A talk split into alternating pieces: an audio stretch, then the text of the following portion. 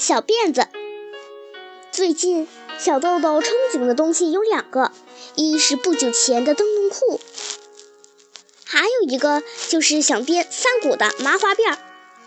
在电车上，每当看到姐姐们的麻花辫儿，小豆豆就下决心，我也要梳个小辫子。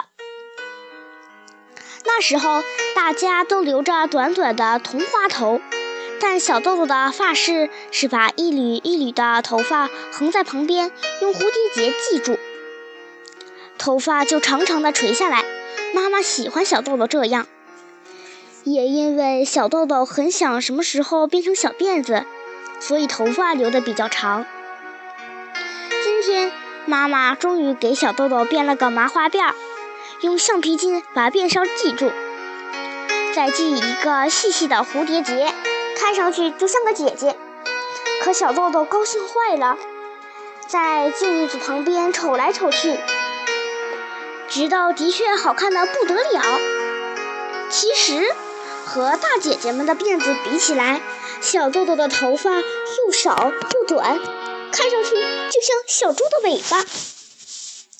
然后他赶紧跑到牧羊犬洛基那里。很珍重地把自己的小辫子给洛基看，洛基眨了眨眼睛。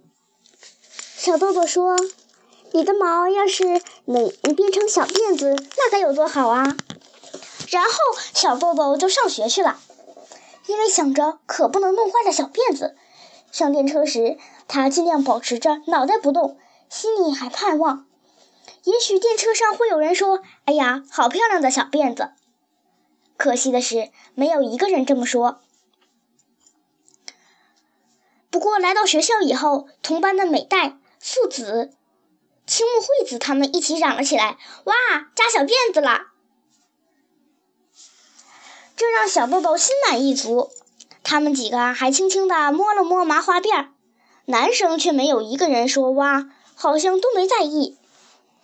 不过吃晚饭以后。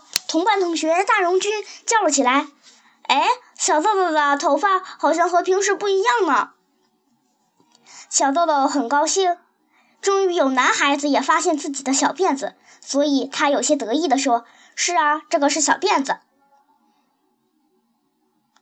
大荣军跑到小豆豆面前，突然伸出两只手抓住了小辫子，嘴里哼出了歌：“啊，今天很累了。”正好抓点什么，这比电车的吊环还舒服多了。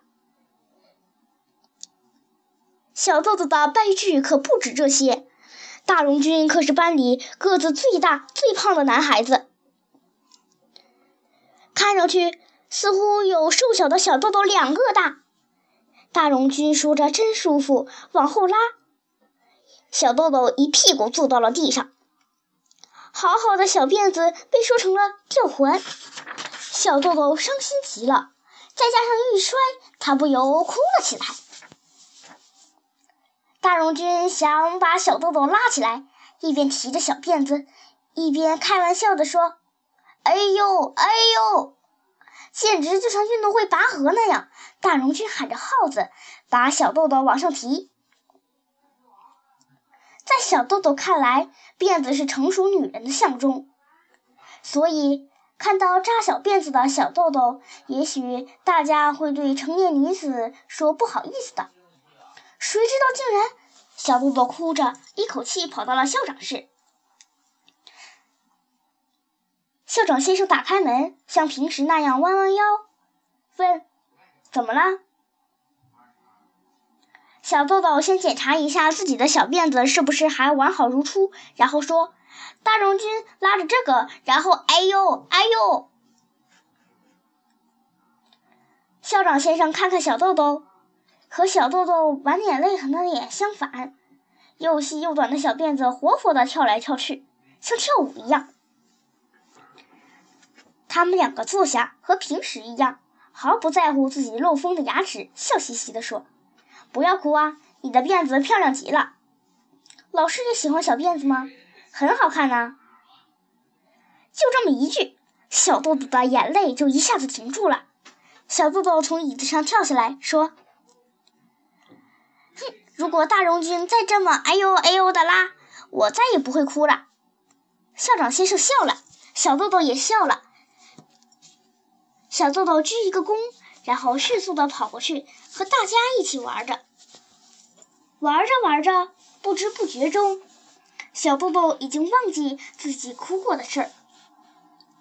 这时，却见大荣军挠着脑袋，向小豆豆跑来。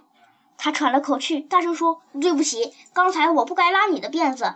我被校长先生训过了，他说对女孩子要友好。”一定要尊重女孩，爱护女孩。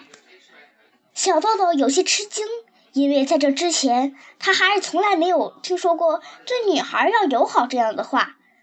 趾高气扬的总是男孩子。小豆豆知道，有的人家有好多孩子，平时吃饭也好，吃点点心也好，都是先让男孩吃的。如果女孩说了什么话，那妈妈就会说。一个女孩家不要多嘴，可是校长先生却对大荣军说要尊重女孩。小豆豆可真有些奇怪，但更多的还是高兴。这天发生的事情对大荣军来说也是一个很大的触动，要爱护女孩，要对她们友好，这是他永远不会忘记的回忆。为什么这么说呢？因为大荣军在八学园期间。被先生训过的经历，无论是在之前还是在之后，仅仅就这么一回。